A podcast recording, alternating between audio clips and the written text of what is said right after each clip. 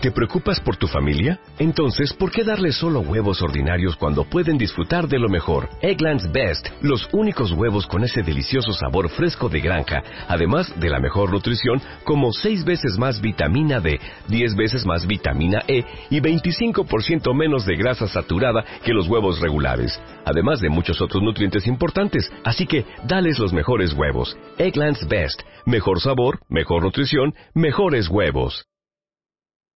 Este junio, en Revista MOA, le hacemos un homenaje al mejor amigo del hombre, The Dog Issue.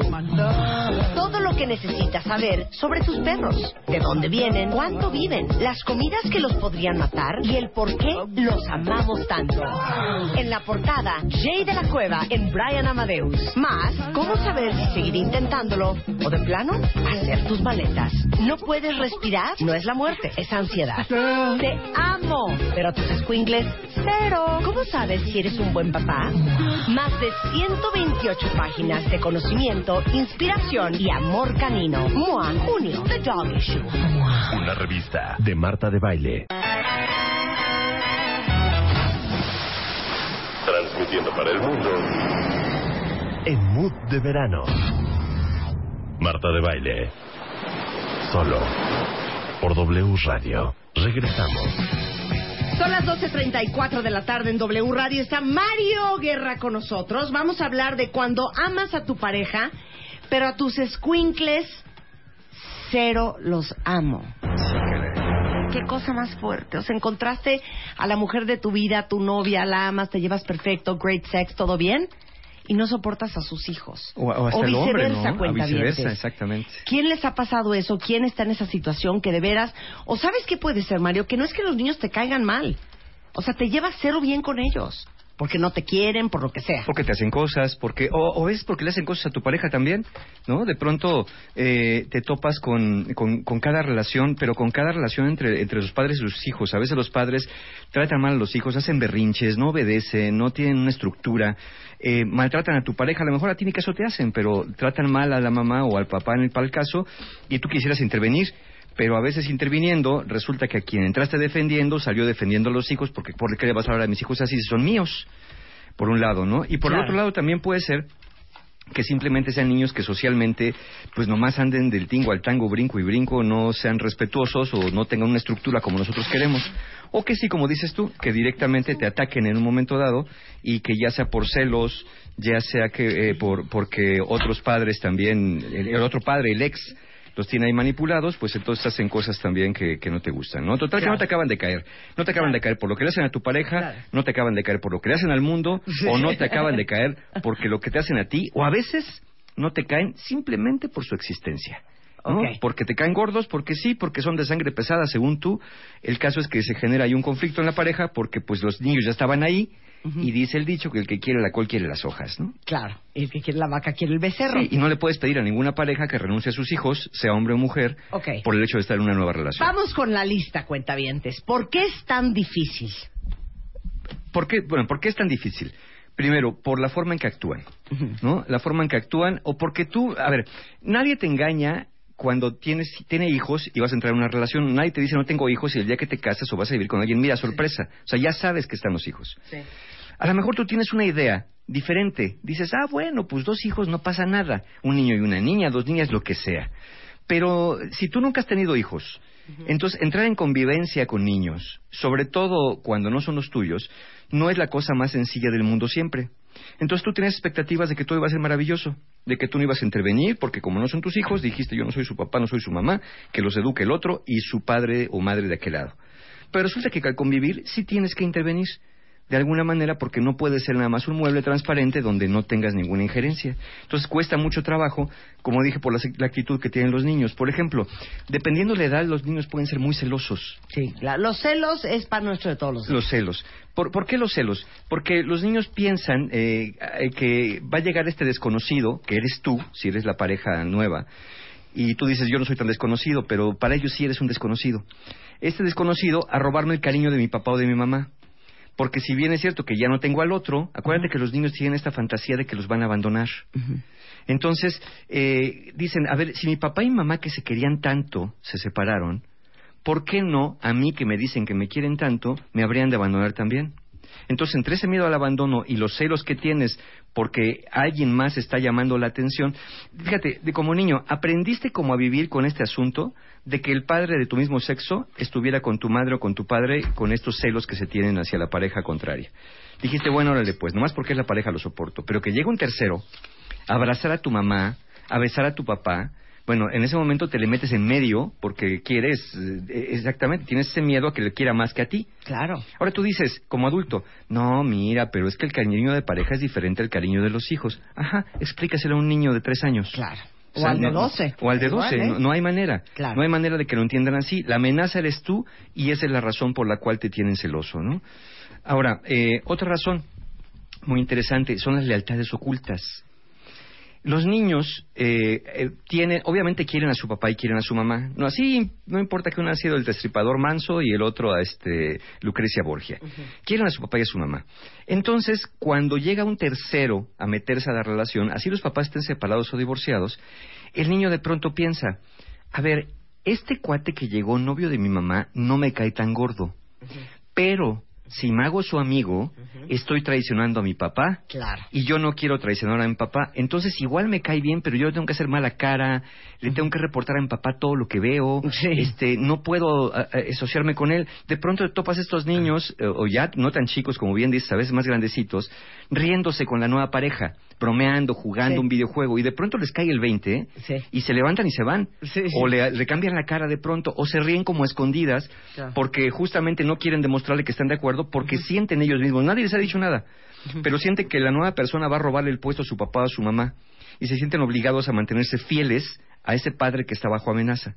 Insisto, igual no les caes mal, pero es la posición que estás jugando la que les parece una amenaza. Yo creo que esta es una carrera de resistencia. ¿eh?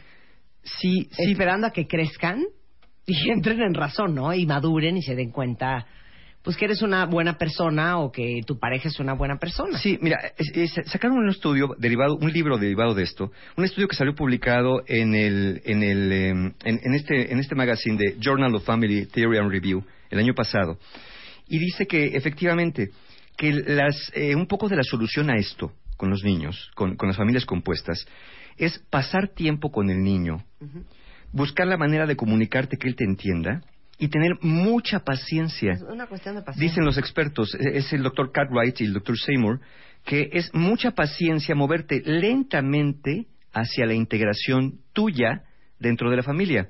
Porque para el niño, tú estás siendo el que viene a integrarse. Tú estás pensando cómo integras al niño. No, el que se integra eres tú. Eh, porque estás llegando a esta nueva familia que es mamá, hijos o papá e hijos, donde tú estás siendo, pues literalmente el extraño, ¿no? Por más que quieras ponerte en una posición privilegiada. Y, después sí que pasa con la pareja.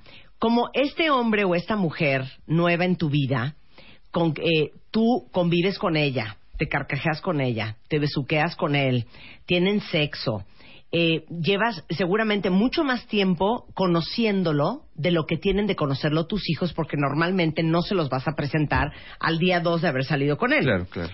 Para ti, esa persona es muy familiar. Sí. Pero tu hijo no ha vivido lo que tú has vivido con esa persona. Entonces, en la mente de un niño, él nunca va a tener la relación que tienes tú. Sí, porque jamás ni se va a acostar con él, ni la va a besuquear, ni se va a cargar. O sea, la relación es muy diferente. Entonces creo que deberíamos de meternos en la mente de un niño y entender que nuestros hijos no lo viven como lo vivimos nosotros. No, no hay manera. Además, ten en cuenta que un niño no tiene los mecanismos de defensa, de afrontamiento que tenemos los adultos. No podemos pensar, bueno, está bien, esto no está muy mal, porque... Pero bueno, pues ahí, ahí, iremos viéndola. No, el niño dice, esto está muy mal, me van a dejar de querer, es una catástrofe, mi familia se integró. Cualquiera pensaría que para el niño es... Ahora fíjate qué interesante esto lo que dice el estudio que les, estoy refiriendo. Cualquiera pensaría que para un niño lo complicado es que llegue este nuevo personaje a integrarse en la vida y que eso es lo que le cuesta mucho trabajo manejar. Pero de acuerdo a este estudio, que, que también interviene un doctor de apellido Pryor, dice que no es la persona nueva la que va a alterar el mundo del niño, sino que altera el mundo del niño son los cambios relacionados con todo lo que está pasando. Es decir, mi papá o mi mamá vivía aquí, ya no vive aquí. Este, eh, tenía ciertos hábitos y rutinas, ya no están. de pronto hay ciertos cambios que hay que hacer, a veces cambios de escuela, a veces cambios de casa, por este tipo de cosas, o me voy a vivir a otra casa, o ahora tengo una fiesta aquí y una fiesta allá. Todos esos cambios simultáneos hacen que el niño se ponga muy estresado. Entonces, esos, esos factores eh, van a alterar mucho la mente del niño, pero hay uno sobre todo que nos marca este estudio y que, y que sí quiero ponerlo muy en claro. No es, insisto, el invasor o el intruso que está llegando, sino la mala relación que tienen los padres del niño después de la separación lo que más le afecta. Esa mala relación es lo que al niño le da más inestabilidad. Pueden entender mucho mejor si los padres divorciados o separados se llevaran bien, podría entender el niño mucho mejor la llegada de un, ajeno, pero al llevarse mal, todo el mundo de certezas del niño se desestructura.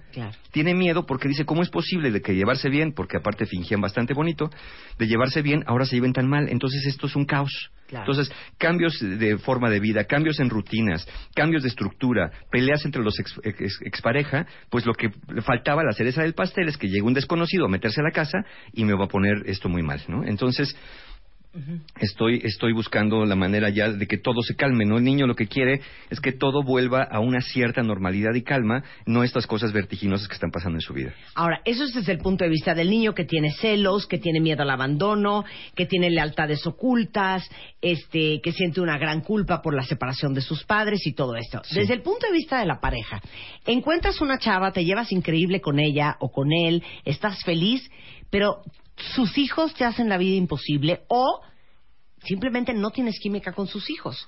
¿Qué dirías? ¿Empaca tus maletas y vete? No, a ver, hay que ver. Primero, no podías no esperar que los niños existieran, insisto, porque ya sabías, por eso estás en esa relación. Ahora, si de verdad esperabas de alguna manera que con el amor que tienes a tu pareja, porque tú entraste amando a la pareja y no a los niños, fuera a dejar a sus hijos, este, híjole, creo que estás sobre una gran fantasía y yo no creo que una persona que tiene a sus hijos a su cargo renunciara a ellos por estar en una pareja, aunque sé que hay casos, pero no le puedes apostar a eso ni deberías influir para que una persona deje a sus hijos por quedarse contigo. Porque entonces estarías diciendo que fuiste, hiciste una cosa maquiavélica de planear toda una relación para que la persona dejara a sus hijos. No. Pero, pero yo creo que sí tendrías que hablar con la pareja y decirle, oye, esto no me está gustando porque los niños hacen esto, hacen lo otro. O sea, tú eres el adulto, pues. Sí. Pero también. Ahora, y como dicen los gringos, you have to be the bigger, better person. Exacto, tú eres el adulto. Pero también hay niños que de verdad parece que tienen la misión de joder. Sí, parece que están en posesión demoníaca De, de, estar chupando la hemoglobina a todo lo que se les mueve. Entonces tendrías que hablar con tu pareja, decirle, oye, ¿cómo le vamos a hacer? ¿Qué tanto, qué tanto me permites a mí intervenir o no? ¿Hasta dónde puedo intervenir o no en esto? Porque yo veo que te tratan mal, yo a mí yo siento, a mí me tratan mal y veo que estos niños no están yendo muy bien. Eh, e, insisto, es normal que a la separación de los padres los niños tengan ciertos cambios en conducta, problemas en la escuela, pleitos, eh, cambios de humor repentinos cuando los padres se separan. Pero obviamente aquí deberíamos recurrir a especialistas y terapeutas que trabajen con niños para ayudarlos a entender un proceso de separación que invariablemente les afecta. Pero entonces yo como adulto tendría que hablar con mi pareja y decirle, mira, me está pasando esto. Yo te quiero mucho pero yo esperé, yo sabía que tenías hijos, pero no esperé que se comportaran de esta manera. ¿Qué vamos a hacer? Porque estos niños no tienen control, no tienen estructura, pues. Claro. No hay forma de que yo les pueda decir algo sin que hagan un berrinche, ya aventaron esto, rompieron la pared, eh, aventaron la ventana, te mentaron la madre, este, a mí me dieron una patada en la espinilla. Es, es, que yo creo que ahí está la clave y eso es un, híjole, es que es una línea tan difícil de vivir y de explicar, porque creo que hay una fina línea entre a mis hijos los educo yo, Sí. Y no te pases con mi novio.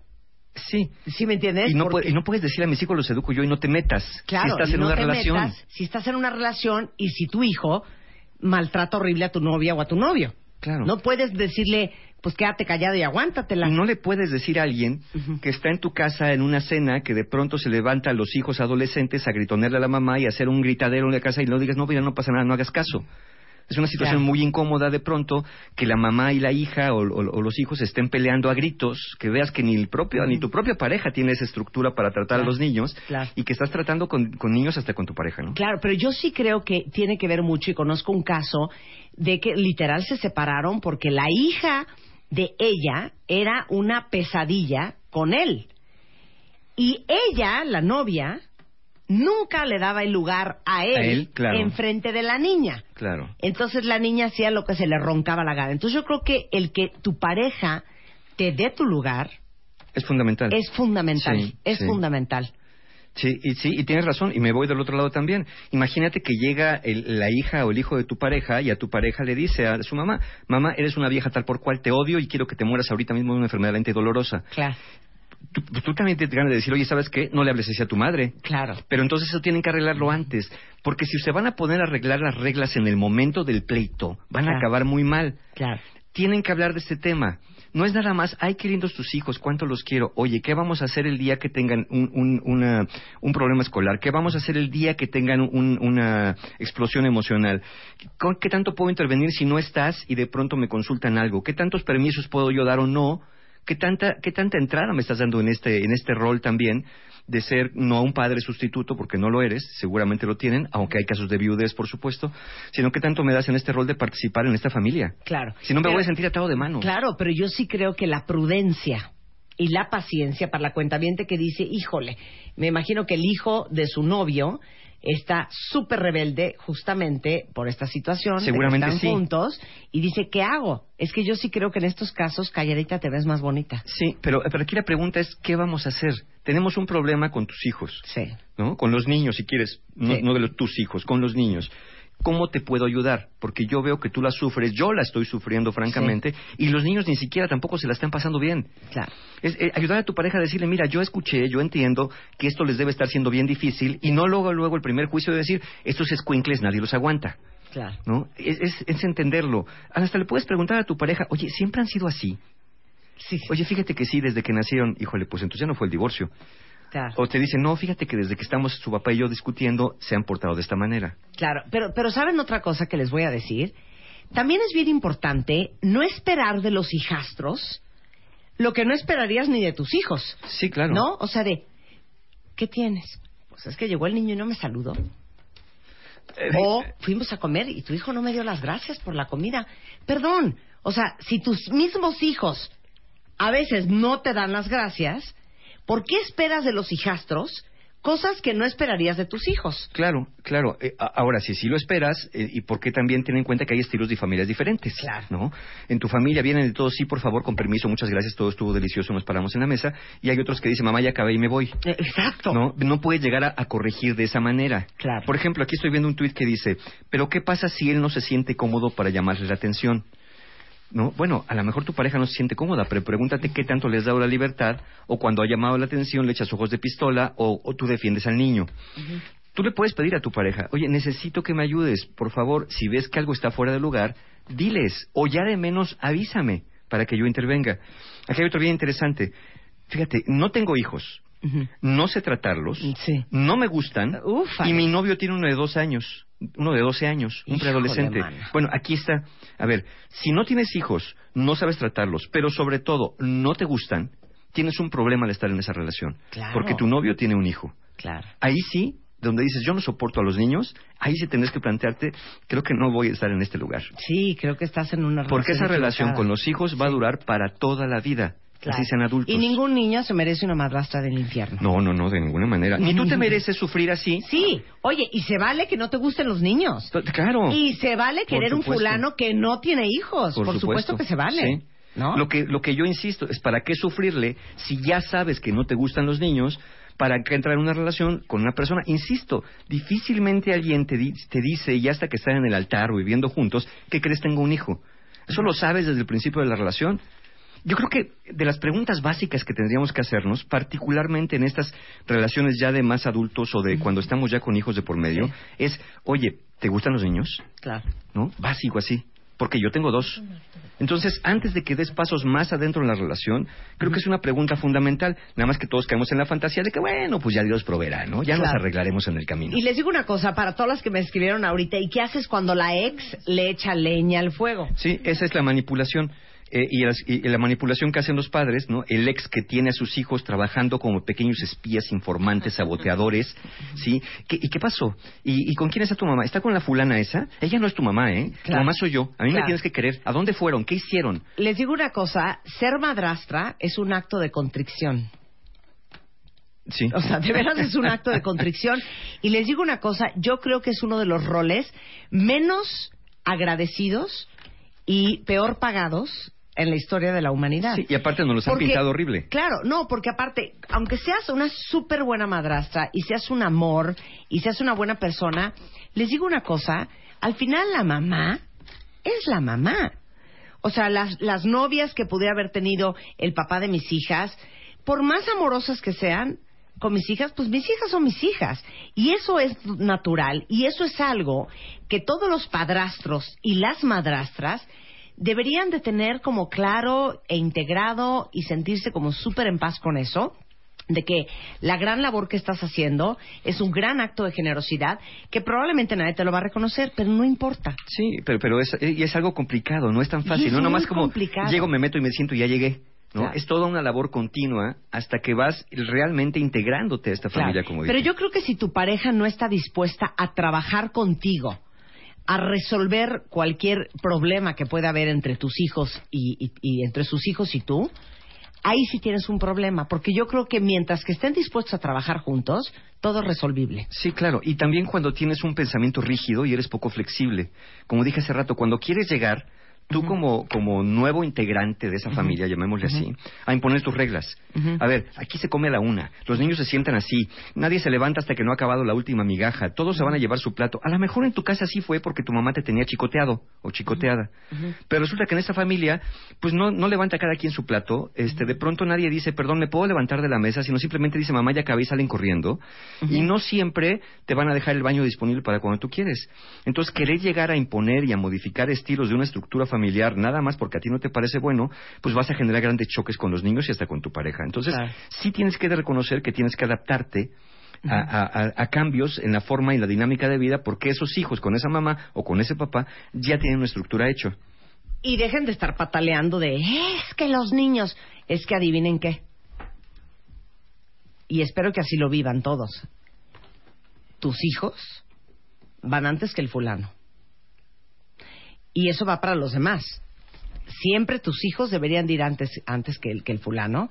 Y en una cuestión de pareja, aunque mi papá me dijo el día que me casé por segunda vez, me dijo, nunca dejen que los hijos sean un problema entre ustedes dos. Sí, claro. Y así lo hemos mantenido.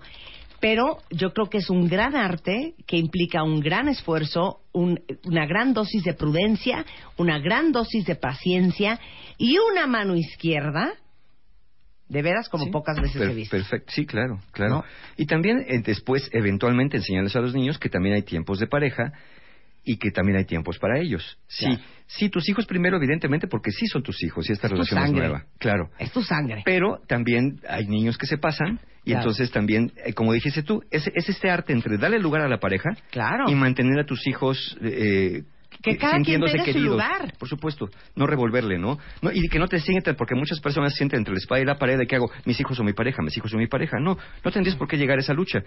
Los niños tendrían que entender algo, pero la pareja tiene también que entender otra cosa. Bueno, si quieren eh, leer un poco más sobre este tema, porque ya veo que hay varios en esta situación, en la revista del mes de junio de MOA, eh, justamente Mario escribió. Te amo, pero a tus hijos cero. Cero, exacto. Échenle una leidita al texto, porque van a aprender mucho más de lo que pudieron aprender aquí en Sí, media claro. hora. Mario, ¿tenemos cursos o algo? Sí, tenemos. Muchas gracias a los que estuvieron el sábado en el taller Conciencia para Amar. Un taller encantador, de verdad, con eh, personas muy, muy, muy comprometidas, muy dispuestas. Y hay lugares disponibles para el taller La Ciencia y el Arte de Ser Pareja, que es sábado 4 de julio. Es un taller precisamente para parejas, donde hablamos de comunicación, de cómo eh, de pronto resolver conflictos, de cómo no andar adivinando pensamientos. Eh, un taller que, que es muy útil para las parejas que quieren mejorar o eh, reparar algo más. También tenemos ya abierto el taller El Viaje del Héroe, es un taller para trabajar con los miedos, sentido de vida, de transformación personal. Este es el 18 de julio. Y el taller de autoestima, que muchos lo han pedido de nuevo, ahí está ya. El taller de autoestima, ese va a ser un domingo para los que no han podido en sábado, el 19 de julio. Eh, finalmente, toda la información de estos tres talleres, taller de parejas, taller El Viaje del Héroe y taller de autoestima, está en la página de mis amigos encuentrohumano.com. Y recuerden que hay hasta seis meses sin intereses con cualquier tarjeta de crédito. Y para el taller que viene el sábado, que es de pérdidas, que es de duelo, pérdida y duelo, nada nos quedan dos lugares. Entonces, toda la información ahí en encuentrohumano.com. Para todos los que eh, aman manejar y se la viven en un volante, ya sé que muchos prefieren dar mil vueltas a la misma colonia antes que pararse a preguntar la dirección, además de que muchas veces a quienes les preguntamos, ahora sí que terminan enredándonos más. Bueno, o por ejemplo, otro ejemplo, cuando el coche falla, Es un estrés que dices a dónde lo llevo, quién me da gasolina, cómo cambio la llanta. Por eso, para evitar todos estos problemas, la opción es que tengan OnStar. Y OnStar es un servicio disponible en algunos de los modelos de Chevrolet, Cadillac, Buick y GMC. Y es tan fácil como apretar un botón y un operador le responde inmediatamente, los puede guiar por la calle en caso de que se hayan perdido, no encuentren cómo llegar a su destino, también en caso de una falla mecánica o si sufrieron algún golpe eh, con algún auto, si tuvieron algún accidente. Y no crean que le responde una máquina. Literal, es una persona hablando con ustedes, son asesores súper rápidos, amables y sobre todo que pueden geolocalizar dónde están ustedes para decirte, ok, ¿dónde estás? Síguete derecho por esa calle. Ok, ahora en la siguiente cuadra te das vuelta a la izquierda y así te van dando las indicaciones. Se llama OnStar y están algunos modelos de Chevrolet, Cadillac, Buick y GMC. Y si quieren saber más de todo esto, métanse a onstar.com.mx para que vean qué increíble está este servicio. Y para los que estuvieron preguntando ahorita en Twitter eh, sobre los probióticos, el probiótico del cual hablamos con Ana Teresa Abreu la semana pasada se llama Sinuberase, que para todos los que siempre están mal del estómago, siempre tienen colitis, siempre tienen gastritis, eh, siempre tienen algo en el estómago o están tomando antibióticos, es un concentrado de probióticos de origen natural que si se lo toman todos los días ustedes y también para sus hijos, mantiene balanceada su flora intestinal, fomentando una mejor salud digestiva. Y además, les digo que lo puede tomar toda la familia, desde bebés hasta mujeres embarazadas, adultos mayores y mis niños tenemos todos una flora intestinal que cuidar y por eso están tan de moda los probióticos. Y el que recomendamos mucho en el programa se llama Sinoverase, que lo venden en cualquier farmacia o tienda de autoservicio. Y con eso nos vamos, estamos de regreso mañana en punto de las 10 de la mañana. Happy birthday, feliciten a Fer Tapia que hoy cumpleaños. Ahí viene con todo su equipo a www y este mándenle un tuitcito a Fer felicitándola porque hoy cumpleaños. Estamos de regreso mañana. Bye. As a new Western Union customer, you can enjoy a $0 transfer fee on your first international online money transfer. Send money to your family and friends back home the fast, easy, and reliable way. Visit westernunion.com or download our app today to get started, and your first transfer fee is on us. FX gains apply, not available for credit cards and transfers to Cuba. Services offered by Western Union Financial Services, Inc., and MLS 906983 or Western Union International Services, LLC, and MLS 906985.